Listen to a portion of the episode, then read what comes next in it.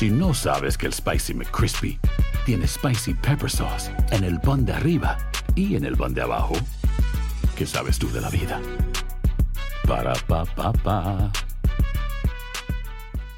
¿Quieres regalar más que flores este Día de las Madres? The Home Depot te da una idea. Pasa más tiempo con mamá plantando flores coloridas, con macetas y tierra de primera calidad para realzar su jardín. Así sentirá que es su día todos los días.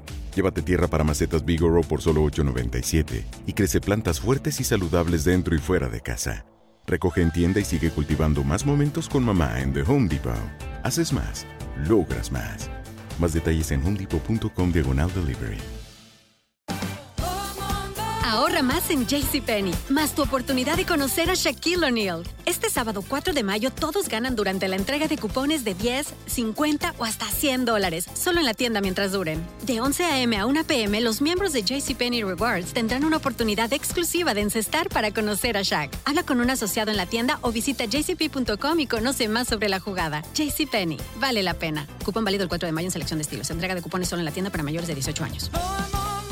Boost Mobile tiene una gran oferta para que aproveches tu reembolso de impuestos al máximo y te mantengas conectado. Al cambiarte a Boost, recibe un 50% de descuento en tu primer mes de datos ilimitados. O, con un plan ilimitado de 40 dólares, llévate un Samsung Galaxy A15 5G por $39.99. Obtén los mejores teléfonos en las redes 5G más grandes del país. Con Boost Mobile, cambiarse es fácil. Solo visita boostmobile.com. Boost Mobile, sin miedo al éxito. Para clientes nuevos y solamente en línea, requiere AroPay. 50% de descuento en el primer mes requiere un plan de 25 dólares al mes. Aplican otras restricciones. Visita boostmobile.com para detalles. El siguiente podcast es una presentación exclusiva de Euforia On Demand. Este podcast tiene lenguaje explícito. O si prefiere, León ha dicho groserías. Queridos amigos, ¿cómo están? Me da mucho gusto saludarlos. Bienvenidos a una edición más de Epicentro. Gracias por estar con nosotros, gracias por suscribirse a nuestro podcast, gracias por sus generosas calificaciones en las distintas plataformas. Estoy contento porque esta semana además de tener la oportunidad mm, de conducir Epicentro, di un paso que tenía yo mucha ilusión en dar eh, desde hace mucho tiempo. Quizás saben ustedes, porque algunos de ustedes seguramente siguen, el GapFest, este podcast que hemos tenido en español en una coproducción entre Univisión Noticias y la revista electrónica Slate, que es uno de mis, de mis sitios favoritos y lo ha sido desde hace mucho tiempo, cuando creamos el sitio de Internet de Letras Libres hace ya mucho, mucho tiempo. Yo creo que, pues, caray, eso debe haber sido 99, 2000, ¿no? Hace casi 20 años. Eh, Slate era el, ejemplo que yo quería seguir. Y, lo sigue siendo aún. Me parece que es una eh, publicación electrónica, una revista eh, a través de Internet que de verdad ha marcado pauta en muchísimos sentidos. Así que eh, la posibilidad de trabajar con ellos, hacer algo con ellos, siempre me había ilusionado.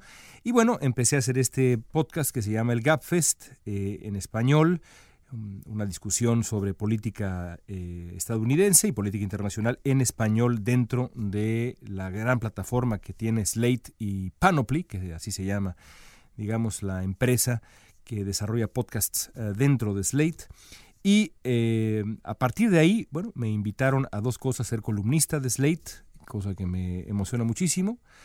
Pero recientemente me invitaron también a conducir uno de sus podcasts ah, en eh, inglés que son que eh, más reconocidos, que se llama el Trumpcast, que es pues vaya una, discusión semanal sobre lo que ocurrió en, los días previos a la grabación con el gobierno de Donald Trump y en esta ocasión eh, tuve el gusto de conducirlo, de platicar con Franklin Foer. Cada episodio del Trumpcast es una conversación también con un invitado y en esta ocasión pues le extendimos la invitación a Franklin Foer, que es un extraordinario escritor, periodista y editor estadounidense que escribió un eh, reportaje largo y de verdad notable sobre ICE, eh, la policía migratoria estadounidense y la manera como se ha radicalizado. Recomiendo ampliamente que lean el reportaje de Franklin Foer, Foer, F-O-E-R, lo pueden encontrar en la página de internet del Atlantic. Eh, de verdad vale mucho la pena para darse cuenta a qué grado, a qué grado Donald Trump le ha hecho la vida imposible, Trump y su equipo de colaboradores, imposible a los inmigrantes indocumentados en este país, la enorme mayoría de ellos mexicanos. Y eso nos va a dar pie al siguiente tema que vamos a tocar ahora. Pero bueno, también los invito, por supuesto, a revisar en las plataformas que ustedes em, frecuenten el Trumpcast. Escuchen la conversión que tuvimos con Franklin Foer ahí en este podcast en inglés. Y bueno, por supuesto, envíen eh, sus comentarios. Envíenme sus comentarios a través de Twitter, a través de mi correo electrónico, lkrause.univision.net, para pues eh, saber de ustedes y que me digan qué les pareció.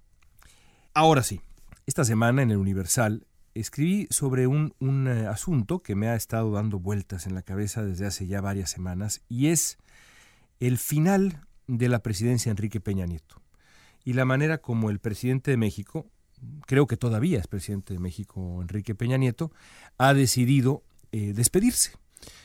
Y hay dos factores, digamos, que creo que vale la pena analizar. Primero que nada, esta suerte de, de campaña que ha emprendido Peña Nieto en los medios de comunicación a través de entrevistas y ahora de spots para resaltar los logros de su gobierno, pero sobre todo realizar un largo e inédito, creo yo, en la historia de México, mea culpa.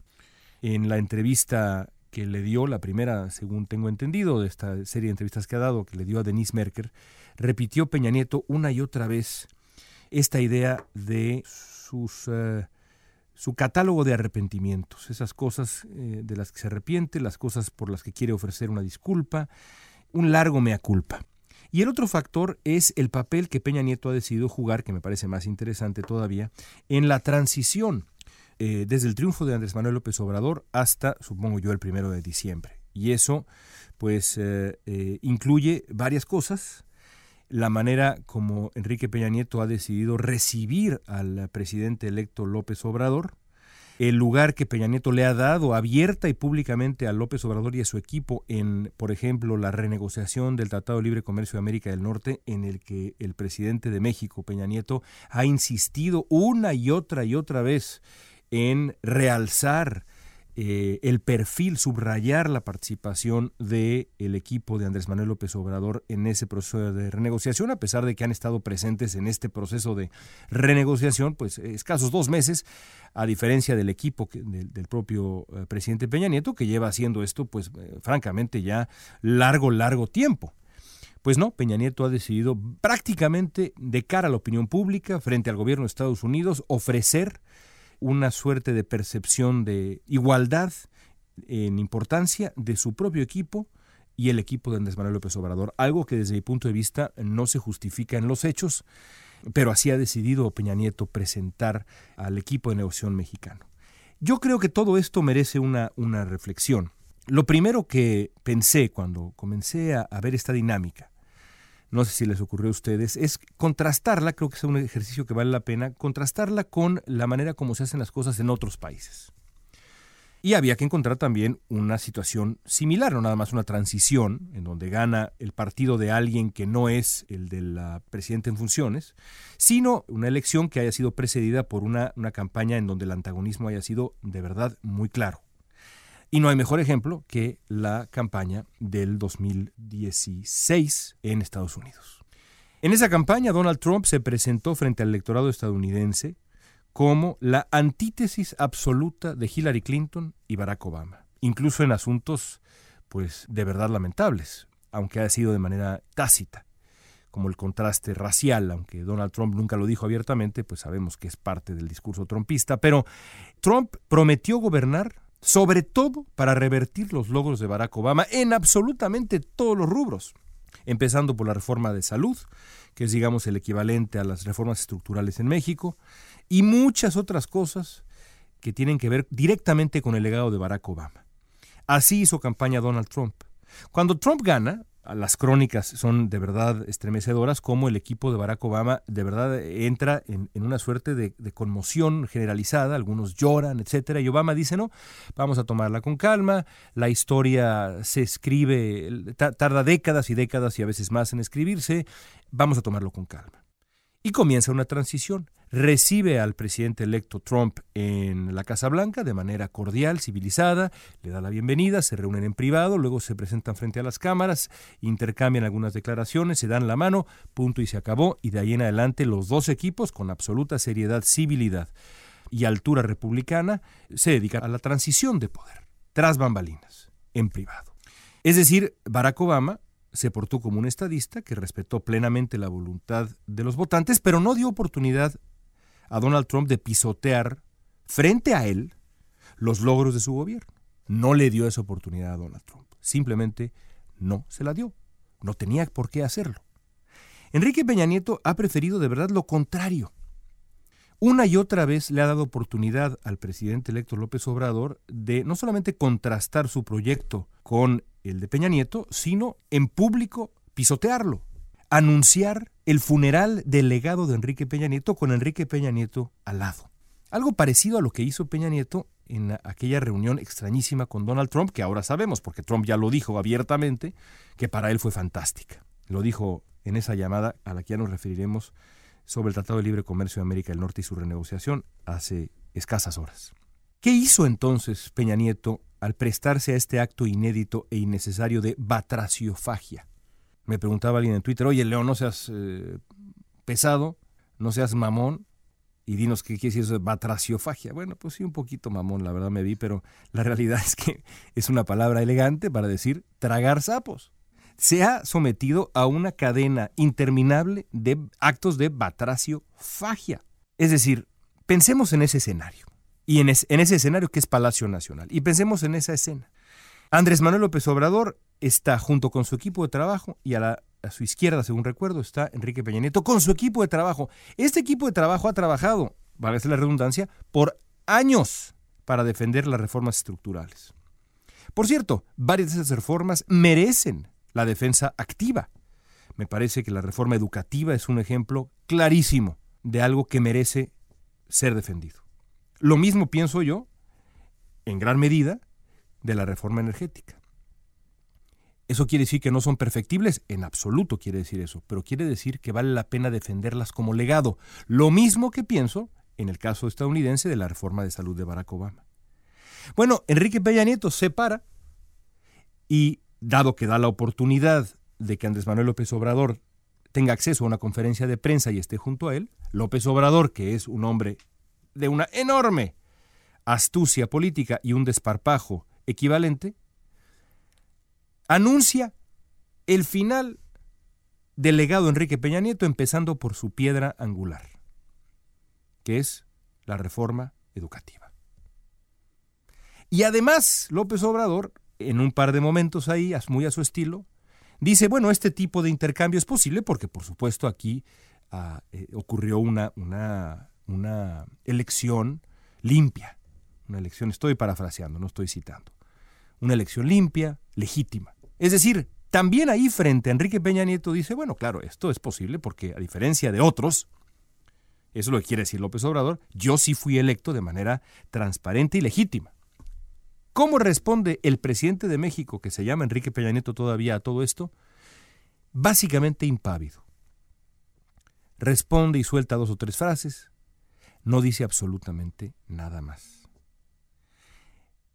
Vayamos, pongamos fast forward a lo que ocurrió en las últimas horas y esa llamada de verdad muy, pero muy extraña de Peña Nieto con Donald Trump, en la que se anuncia el final del Tratado de Libre Comercio de América del Norte hasta el día de hoy y el principio de un nuevo tratado entre México y Estados Unidos que deja fuera hasta este momento a Canadá, momento en que estamos grabando este, este podcast, que es el lunes, si el martes por la mañana resulta que sí hay un Tratado de Libre Comercio de América del Norte, ustedes disculparán. En este momento parece que no lo hay.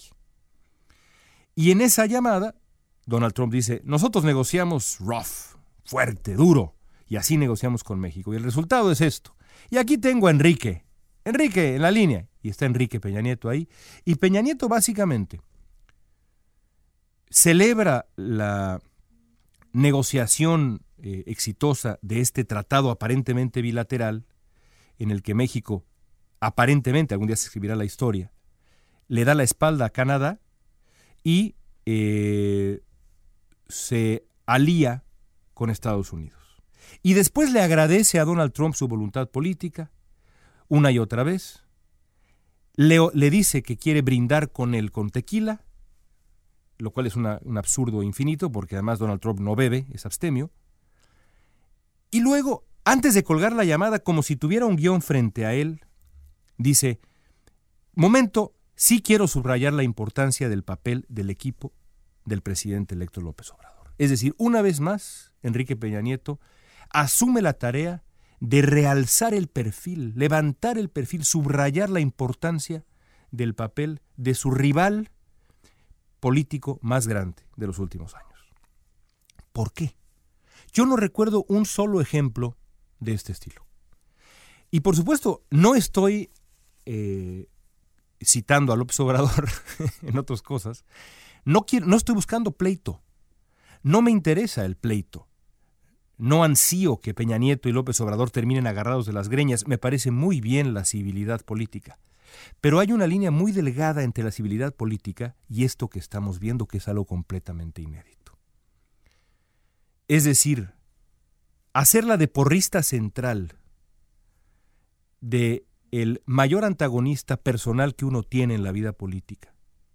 El hombre que ha ido abiertamente en contra de cada paso que uno ha dado en la vida política eh, cuando uno ocupaba, como el caso de Peña Nieto, el puesto más importante de la vida pública mexicana, hacerlo de esta manera, actuando casi como de verdad el porrista central del gobierno entrante, es algo que yo no comprendo. Políticamente no lo entiendo. De pronto parecería que Peña Nieto tiene un motivo ulterior que no vemos. Como a mí no me gustan las teorías de la conspiración, hasta ahí voy a detener eso, pero sí me voy por otro camino. Porque quizá lo que Peña Nieto está intentando hacer con todos estos, estos actos extrañísimos de batraciofagia y estas disculpas enormes, largas, profusas, es que en el fondo quiere buscar la redención pública. Es decir, está buscando que su lugar en la historia de México no sea el que ahora es. Hasta ahora, el lugar que se ha ganado Enrique Peña Nieto es mayormente ignominioso, no queda ninguna duda. Si eso es lo que está intentando hacer el presidente de México, me parece que es un mea culpa inoportuno en el corto plazo y extraño si lo que le interesa es modificar su lugar en la historia de México, porque no es el momento. El momento será, primero que nada, el momento ya fue, porque a los gobernantes se les juzga por lo que hacen en el poder.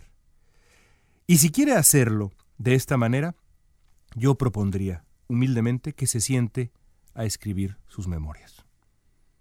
Y entonces que nos explique ¿Por qué decidió lo que decidió?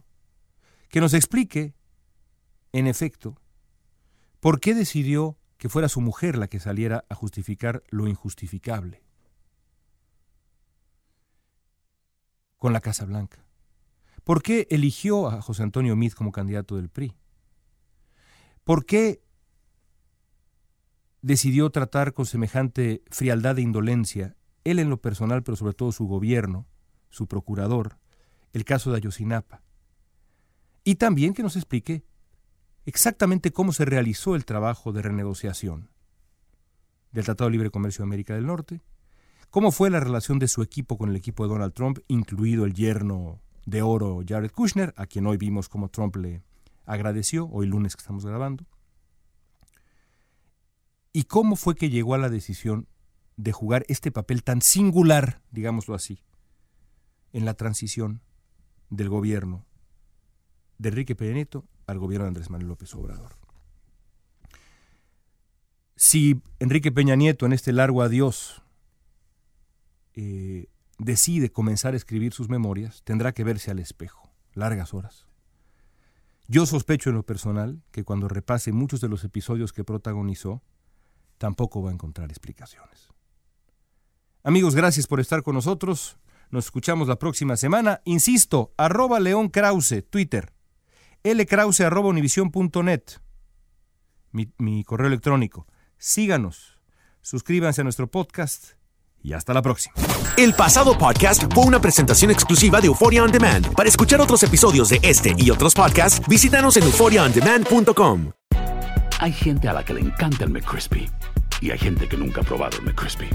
Pero todavía no conocemos a nadie que lo haya probado y no le guste. Para pa pa pa. La venta para amigos y familiares de JCPenney está de vuelta. Desde el lunes ahorra 30% extra en artículos por toda la tienda. Esos son ahorros adicionales por encima de nuestros precios bajos. Dile a tus amigos, ven con tu familia y ahorren en grande. No olvides, ya se acerca el Día de las Madres. Y tenemos todo lo que mamá quiere: joyería, belleza, salón y tarjetas de regalo. JCPenney, vale la pena. Cupón válido del 29 de abril al 5 de mayo en selección de estilos. Aplican exclusiones. Detalles en la tienda jcp.com. Boost Mobile tiene una gran oferta para que aproveches tu reembolso de impuestos al máximo y te mantengas conectado. Al cambiarte a Boost, recibe un 50% de descuento en tu primer mes de datos ilimitados. O, con un plan ilimitado de 40 dólares, llévate un Samsung Galaxy A15 5G por $39.99. Obtén los mejores teléfonos en las redes 5G más grandes del país. Con Boost Mobile, cambiarse es fácil. Solo visita boostmobile.com. Boost Mobile, sin miedo al éxito. Para clientes nuevos y solamente en línea, requiere AroPay. 50% de descuento en el primer mes requiere un plan de 25 dólares al mes. Aplican otras restricciones. Visita para detalles. ¿Quieres regalar más que flores este Día de las Madres? The Home Depot te da una idea. Pasa más tiempo con mamá plantando flores coloridas, con macetas y tierra de primera calidad para realzar su jardín. Así sentirá que es su día todos los días. Llévate tierra para macetas Bigoro por solo $8.97 y crece plantas fuertes y saludables dentro y fuera de casa. Recoge en tienda y sigue cultivando más momentos con mamá en The Home Depot. Haces más, logras más. Más detalles en homedepot.com diagonal delivery.